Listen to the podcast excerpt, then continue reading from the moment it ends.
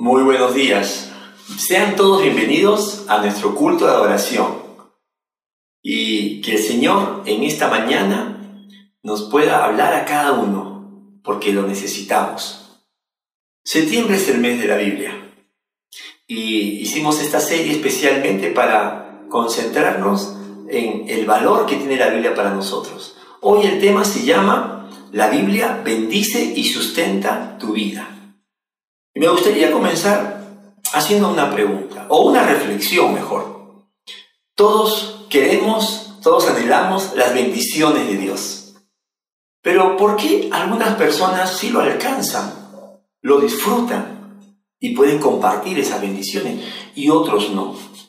Déjame decirte cuál es la respuesta. Las bendiciones de Dios nos llegan por la palabra de Dios. Cuando uno la conoce, cuando uno confía en ella y cuando uno la obedece. Esa es la gran diferencia. Y por eso la Biblia dice que en Santiago 1.17, que nuestro Padre Dios, Él, de Él viene toda buena dádiva, todo don perfecto, toda bendición. Él quiere bendecir tu vida, quiere bendecir la mía. Pero para eso nos ha dado su palabra, para que podamos saber quién es Él y saber cuál es su voluntad. En la Biblia encontramos las verdades, encontramos los mandatos y las promesas que el Señor quiere que conozcamos. Vamos a ver. Amado Señor, gracias por este tiempo. Vamos a meditar, vamos a reflexionar, vamos a deleitarnos, Señor, en ti y en tu palabra. Permítenos por medio de, de tu Espíritu Santo, Señor, conocerte más. En el nombre de Jesús, amén. Hoy quiero compartirte el Salmo número uno. Este salmo es un salmo sapiencial, significa que instruye, da sabiduría a todo el que lo conoce, lo cree y lo practica. Y tú sabes que este salmo, eh, según eh, muchos teólogos, es un salmo que abre este libro tan precioso de los salmos y que luego muchos salmos después lo desarrollan. ¿No? Inclusive, años después, el profeta Jeremías citó este salmo, el salmo número uno, lo parafraseó. ¿Para qué? Para hablar al pueblo de Dios que se había alejado de la obediencia a la palabra. En el capítulo 17, Jeremías hace una paráfrasis. Y quizás esta mañana tú dices, yo ya conozco la palabra de Dios, pastor, te felicito. Pero la cosa, lo más importante no es que lo conozcas, lo vives, lo practicas totalmente Ahí está la pregunta que quiero hacerte. Salmo número uno. Dice así la palabra de Dios. Dichoso el hombre que no sigue el consejo de los malvados, ni se detiene en la senda de los pecadores, ni cultiva la amistad de los blasfemos. Este primer versículo abre el tema de la dicha, la dicha o la bendición que está al alcance de cualquier hombre, mujer, la edad que tengas, el grado cultural, no importa. Dios quiere bendecir tu vida. Pero lo que dice este salmo empieza diciendo esta gran declaración. Escúchame, no hay bendición fuera de Dios y de su palabra. No hay bendición. Esta es una declaración absoluta que si tú lo crees, pues entonces estás bien encaminado. Mira lo que dice el salmista. Dichoso el hombre, mujer, joven, casado, soltero, quien seas, que no sigue el consejo de los malvados Tú y yo tenemos que aceptar que fuera de la palabra de Dios, cualquier consejo que está contra lo que dice la Biblia nos va a traer dolor y ruina. Por eso, tú tienes que tomar una decisión de rechazar los consejos que van contra la palabra de Dios. Segundo, dice, ni se detiene en la senda de los pecadores. ¿Qué es la senda de los pecadores? Habla del estilo de vida. Detenerse es admirar. Oye, mira cómo viven ellos, mira cómo disfrutan, mira cómo viajan, ¿no? Sí, pero eh, también ese estilo de vida, que no es malo viajar, no es malo tener ciertos eh, bienes materiales, sino es un ritmo, un estilo de vida que va contra la palabra de Dios. ¿Por qué? Porque hay inmoralidad, porque hay mentira, porque hay envidia, porque hay avaricia, etcétera, etcétera. Si tú sigues ese camino, no vas a ser bendecido, no vas a ser dichosa. Y tercero, ni cultiva la amistad de los blasfemos. Qué importante es escoger los amigos, ¿verdad? Qué importante es escoger tu círculo de amigos joven. A tu edad eh, hay una, una prioridad a veces, ¿no? Ya los padres ya no son tan importantes, los amigos. Ten cuidado, ¿quiénes son los blasfemos? Los blasfemos son aquellos que ofenden a Dios y se burlan de Él y de los que creen en Él, de los que viven conforme a sus normas. Y hoy en esta sociedad, lamentablemente, esta sociedad que cada vez más y más se ha rebelado contra Dios, vemos modas, ideologías, estilos de vida que van contra la palabra de Dios. Y es más, se jactan y se burlan eh, con, con, imágenes, con, frases, ridiculizan a Jesucristo y ridiculizan a los cristianos. Y si tú en tu corazón, tú, conscientes con eso, por razones personales, subjetivas, no vas a ser dichoso. Por eso, el salmista empieza dando esta gran declaración que tú y yo tenemos que aceptarlo. Fuera de Dios y de su palabra no hay bendición. Y sigo leyendo el versículo 2. Sino que en la ley del Señor se deleita y día y noche medita en ella. Esa cláusula, si no, significa lo contrario. ¿Cómo somos bendecidos? Cuando en la ley del Señor nos deleitamos y día y noche meditamos en ella. Por eso te digo, querido amigo, hermano, te lo digo por tu bien. Las bendiciones de Dios están cerca, están al alcance de nosotros. Pero si tú no lees la Biblia, si tú no la amas, si no la practicas, ¿cómo esperas recibir esas bendiciones? Mira que el salmista habla de dos actitudes importantes. Número uno, deleitarse. En el hebreo esta palabra es jefetz, y Jefetz significa deseo, delicia. Y no tiene que ver tanto con un sentimiento, sino con una decisión. Es decir, que el salmista dice que el hombre y la mujer que ha decidido que Dios va a ser su gran y mayor deleite, entonces será bendecido. Mira que el deleite de la Biblia está en que podemos conocer a nuestro Dios y a nuestro Señor Jesucristo. El deleite en la Biblia está en que podemos conocer nuestro propósito de vida, el por qué estamos aquí, el por qué el Señor nos ha dado dones y talentos, el por qué el Señor nos permitió dificultades, adversidades en tu vida. Todo, todo ayuda a bien a los que aman a Dios. El deleite está en que vas a tener, escúchame, discernimiento. Un discernimiento que no lo, no lo alcanzamos con grados académicos. Quiero leerte el Salmo 119, versículo 99. Pon atención, esta es la palabra para ti. Tengo más discernimiento que todos mis maestros, porque medito en tus estatutos. Mira qué, qué hermosa esta promesa. La promesa que el Señor se está dando aquí es que si nosotros hacemos de la palabra de Dios, del estudio de la palabra de Dios, de los devocionales cada día, nuestra prioridad, nuestro deleite, deseo más grande, vamos a alcanzar una sabiduría, un discernimiento espiritual. ¿Para qué? Para poder vivir, para tomar buenas decisiones. Es una bendición que el Señor quiere que tengas. También dice el versículo 2, y día y noche medita en ella. Día y noche habla de una constancia. Medita en ella. No dice que lo lee rápidamente, sino medita. En el hebreo la palabra es hagá. Y hagá literalmente, ¿sabes qué significa? Susurrar. ¿Y por qué usó el salmista esta palabra? Porque los rabinos, los maestros de la palabra de Dios, la leían y durante todo el día, ¿a dónde iban? ellos hacían sus trabajos, sus labores cotidiana, pero iban susurrando, sino que la ley del Señor medita, es su delicia. Y, y iban susurrando. ¿Y por qué lo iban susurrando? Escúchame, porque lo iban asimilando, iban extrayendo los principios para, para crecer en su fe en Dios. para vivirlos.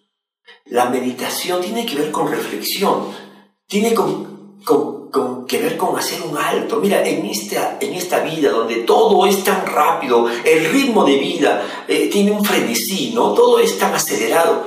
La Biblia nos dice, ¿quieres bendición? Haz una pausa.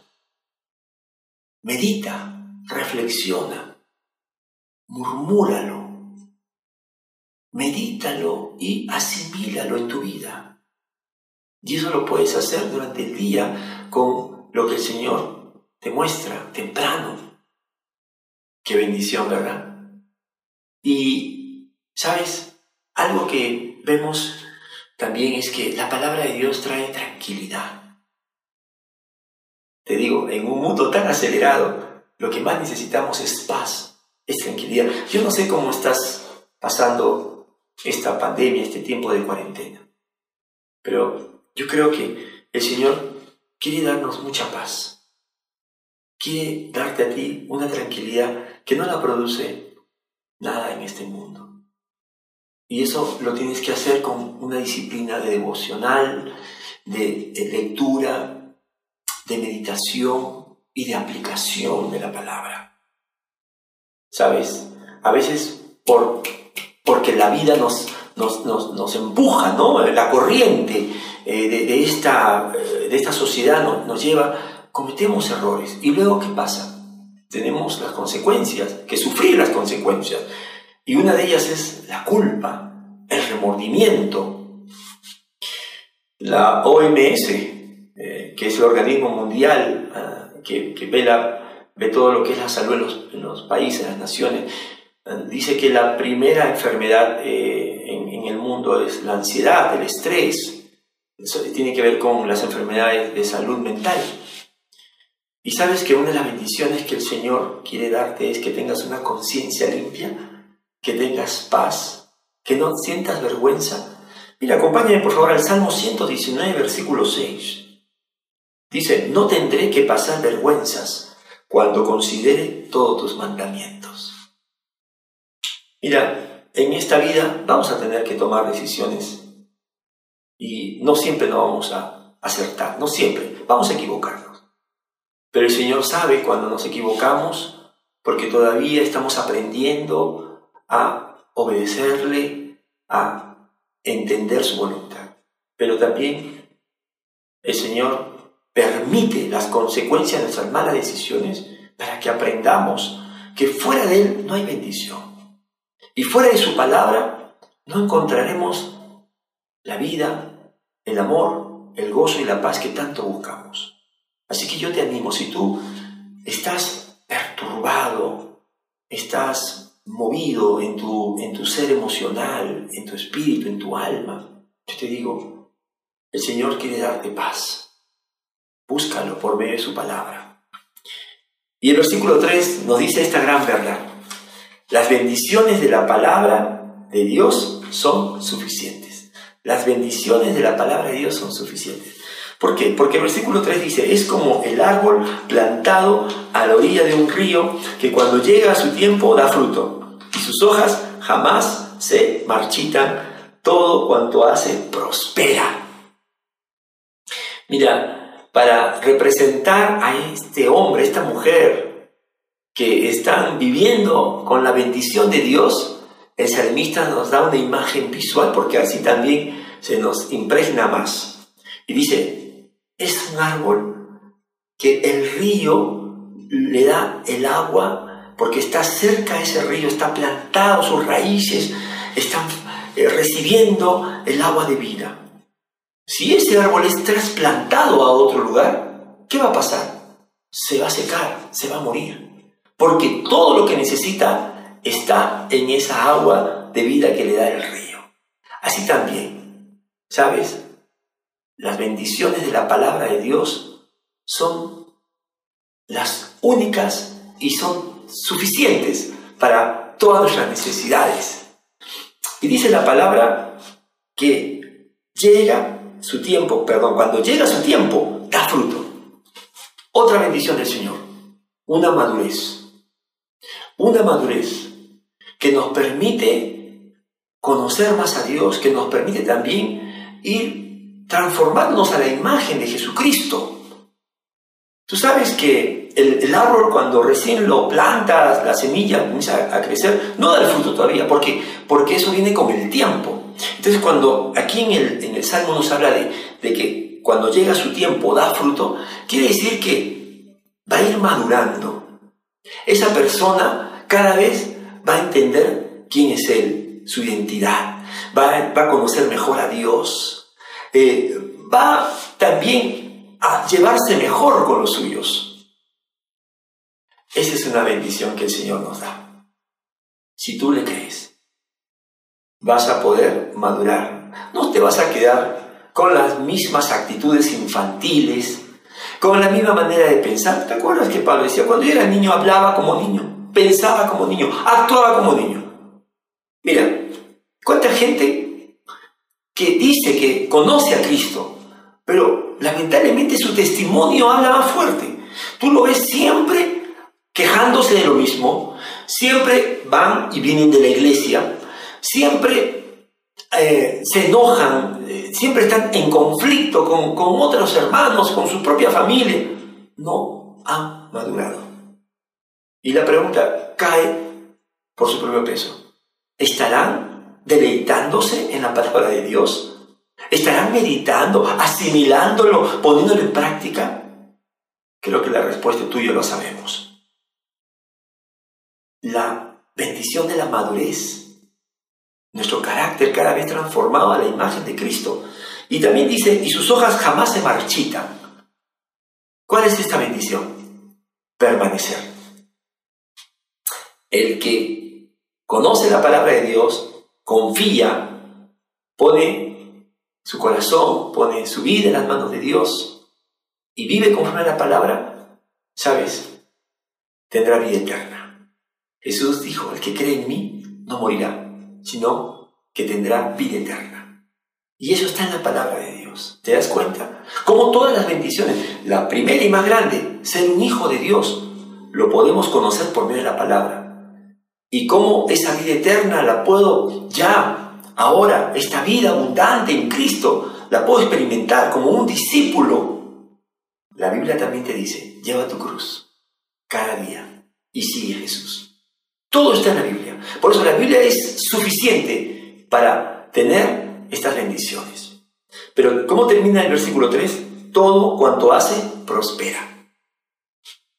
Es decir, que en la Biblia se nos da esta promesa de que el que escucha la palabra de Dios y la pone en práctica, será un hombre que viva conforme a los propósitos de Dios. Sabes que en nuestra sociedad la prosperidad, el éxito, se relaciona más con lo material.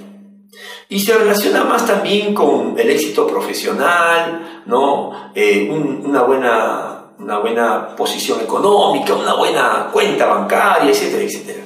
En la Biblia, el hombre que teme a Dios y que vive en obediencia a su palabra es un hombre próspero. ¿Por qué? Porque ha logrado lo más importante, vivir con propósito, vivir de acuerdo a la voluntad de Dios. Y Dios quiere eso para ti, amigo. Por eso, este mensaje es importante porque muchos estamos ahorita con el temor de que si, si, si nos enfermamos, si nos morimos o, que un ser querido lo haga, yo te pregunto, ¿es, es, ¿eso es todo tu, meta en esta vida? ¿Vivir un, tiempo con la mayor comodidad? La meta de esta vida es al conocer al Señor y tener el perdón de nuestros pecados para vivir eternamente con Él. Esa es la meta más grande. Yo te pido que en esta mañana tú vayas hablándole al Señor, Señor, quiero conocerte y quiero vivir conforme a tu palabra, quiero obedecerla. Si no eres creyente todavía, ríndete a Jesús. Y si ya eres creyente, pues con más razón, como dijo Jeremías en el capítulo 17, tienes que confiar en el Señor, en su palabra, vuelve, vuelve la obediencia. La prosperidad, todo va a salir de acuerdo a la voluntad de Dios. Una de las razones por las cuales no se lee la Biblia es que uno dice, no la entiendo o no tengo tiempo.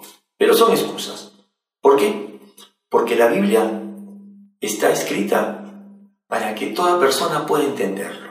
Hay algunos libros, sí, que necesitan quizás un poquito más de, contexto, de, de ayuda, pero la mayoría, el Evangelio es un anuncio de una verdad sencilla, pero poderosa, para que podamos alcanzar la gracia y la misericordia de Dios por medio de Cristo Jesús.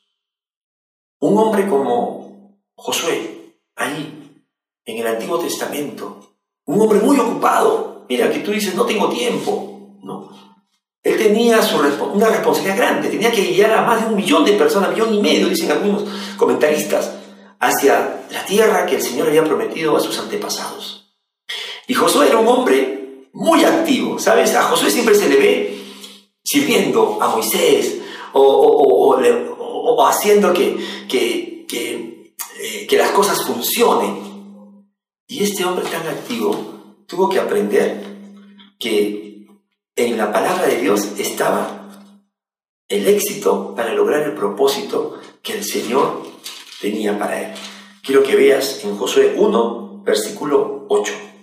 Recita siempre el libro de la ley y medita en él de día y de noche. ¿No te suena conocido esta parte? Es que es el, Señor que nos está diciendo lo mismo.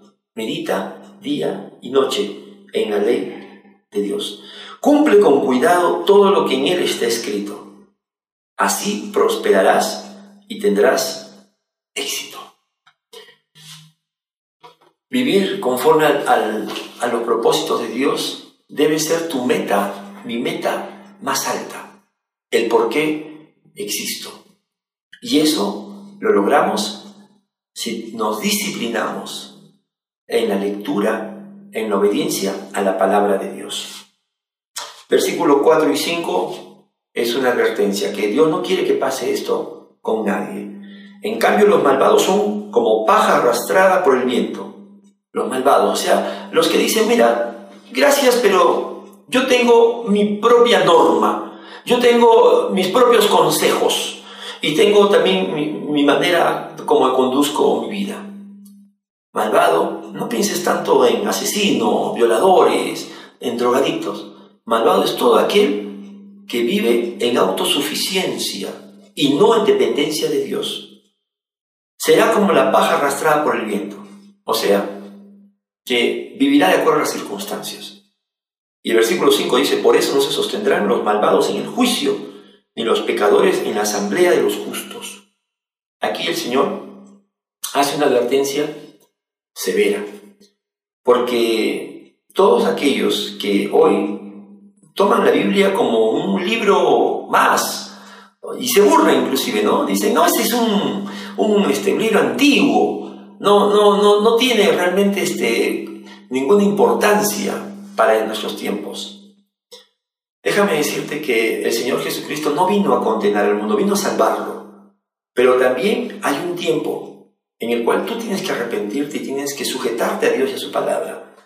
Pero después de ese tiempo, cuando ya partimos a la presencia de Dios o el Señor venga por segunda vez, esa misma palabra que tú rechazaste te juzgará. Mira lo que dice en Juan 12, 47 y 48. Si alguno escucha mis palabras, pero no las obedece, no seré yo quien lo juzgue, pues no vine a juzgar al mundo, sino a salvarlo. El que me rechaza y no acepta mis palabras, tiene quien lo juzgue. La palabra que yo he proclamado lo condenará en el día final. Amigo que me escuchas, o hermano, si realmente has entregado tu vida a Cristo. Hoy el mensaje es claro, la bendición del Señor viene por medio de la palabra de Dios. Confórmate, alíñate, sujétate a la palabra. Conócela, confía, créela, obedécela. Y en el versículo 6 hay una promesa, porque el Señor cuida el camino de los justos, mas la senda de los malos lleva a la perdición. En esta vida vamos seguramente a en algún momento equivocarnos tú, yo tomamos malas decisiones, pero Dios ha prometido que aún de esos errores Dios nos va a cuidar. No es su voluntad, pero su gracia es mucho mayor. Él va a cuidar de ti. Él va a cuidar de tu familia. Él va a cuidar los pasos que vas a dar, que yo voy a dar. Yo le agradezco al Señor, porque desde que yo le entregué mi vida a Cristo y empecé a conocerle más por su palabra, yo me he dado cuenta que Él ha sido esa columna de día, esa columna de fuego de noche que me ha guiado. Y sabes, yo quiero que el Señor también bendiga tu vida, que te cuide. En este tiempo donde todos nos estamos cuidando, ¿verdad? Yo no sé cómo estás, si en este momento tienes buena salud o, te enfermaste o, o alguien, algún familiar. Pero si Dios cuida de ti, estás en buenas manos. ¿Sabes? Las promesas del Señor están en la palabra. Y las promesas del Señor se cumplen en Cristo Jesús. ¿Sabes por qué? Porque quien lo promete es fiel y es veraz. El valor de una promesa está en quien lo ha hecho. Si es una persona confiable, esa promesa tiene valor. Es importante, es poderosa en tu vida.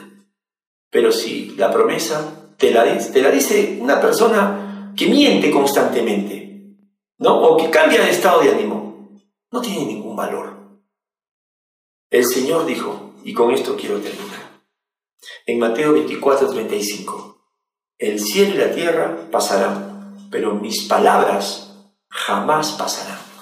El Señor es fiel, es veraz, y Él va a cumplir toda su buena voluntad en tu vida. Te va a bendecir, te va a dar tranquilidad, lo que tanto buscamos, paz, amor, gozo. Pero tú tienes que decidir si quieres esperar y simplemente mm, seguir viviendo a tu manera, siguiendo el consejo de los malos, eh, imitando el estilo de vida de los pecadores, o aceptando las ofensas, las burlas hacia Dios, hacia todos los, cristianos y todo lo que significa la verdad de Dios. Si es así, no va, a haber, no va haber bendición, va a haber dolor. Y Dios envió a su Hijo Jesús para librarte de todo eso para salvarte a ti y a mí. Y esta mañana tú decides si quieres ser bendecido, pues la Biblia tiene todas las promesas, los mandatos, las verdades que necesitas. Vamos a orar. Señor, esta mañana es hermosa porque, Señor, tú nos hablas, porque tú nos reúnes, Señor, como hijos tuyos, y también, Señor, nos comunicas que Dios, hay todavía mucho más que quieres darnos. Señor, quieres darnos cada vez más madurez. Quieres, Señor, mostrarnos más de la vida eterna. Señor, de los propósitos que tú nos has dado para nuestra vida. Oh Señor, perdónanos si como hijos tuyos, Señor, como, como en el tiempo de Jeremías, Señor, que él también eh, mencionó que Bendito todo aquel que confía en ti, Señor. Eh, pero, Señor, maldito todo aquel que no cree en ti, que no, que no te ama, Señor.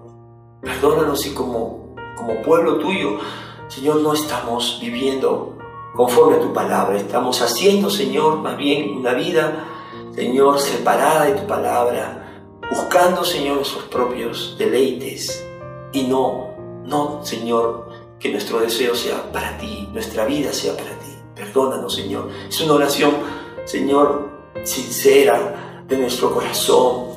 Señor, por eso tú has detenido tu mano, por eso, Señor, la bendición que tanto pedimos o que tanto anhelamos, Señor, no llega. Pero hoy nos has abierto los ojos espirituales, nos has quitado esta venta, Señor, para ver a Cristo, para ver, Señor, que tú eres el Padre bueno, que da buenas dádivas, Señor, y que, Padre, tú quieres bendecirnos y tú no cambias. Eres el mismo ayer, hoy y siempre, Jesucristo, nuestro Señor. Hoy nos arrepentimos por haber, Señor, menospreciado tu palabra, por haberla dejado cerrada, por no haberla considerado como autoridad en nuestra vida. Perdónanos, Señor. Hablamos como hijos tuyos que te conocemos, que sabemos que tu misericordia es grande Y Señor, venimos a ti para decirte, ayúdanos, porque queremos, Padre, sujetarnos a ti. Y Señor, también vivir conforme a tus estatutos. Que tu Santo Espíritu, Señor, que mora en cada hijo, en cada hija tuya, nos ayude, Señor, a buscarte cada mañana, a deleitarnos, Señor, no como una obligación, no como una carga, sino, Padre, sabiendo que allí nos encontraremos contigo en ese texto, en ese pasaje, tú te vas a revelar, tú, Señor, te vas a manifestar en nuestra vida. Y vamos a ser, Padre, fortalecidos, animados, Señor, consolados, exhortados, Señor, dirigidos por ti. Señor, oro por la iglesia, porque hay muchos que están teniendo, Señor, cuadros de ansiedad, de estrés, Padre. Hay una presión extra, Padre, el trabajo, la familia, las finanzas, y queremos hacer las cosas bien. Señor, tu palabra dice que por nada estemos afligidos, y que más bien, Señor, pongamos toda nuestra mente en lo verdadero, en lo justo, en lo amable, en lo puro, en lo que tiene virtud alguna y es digno de confianza y alabanza que es nuestro Señor Jesucristo, para que Jesucristo, el príncipe de paz, nos dé su paz. Te lo pedimos en el nombre de Jesús. Amén y amén. Que Dios te bendiga. Nos vemos la próxima semana. Tenemos Santa Cena el próximo domingo a las 6 de la tarde. No te olvides. Bendiciones.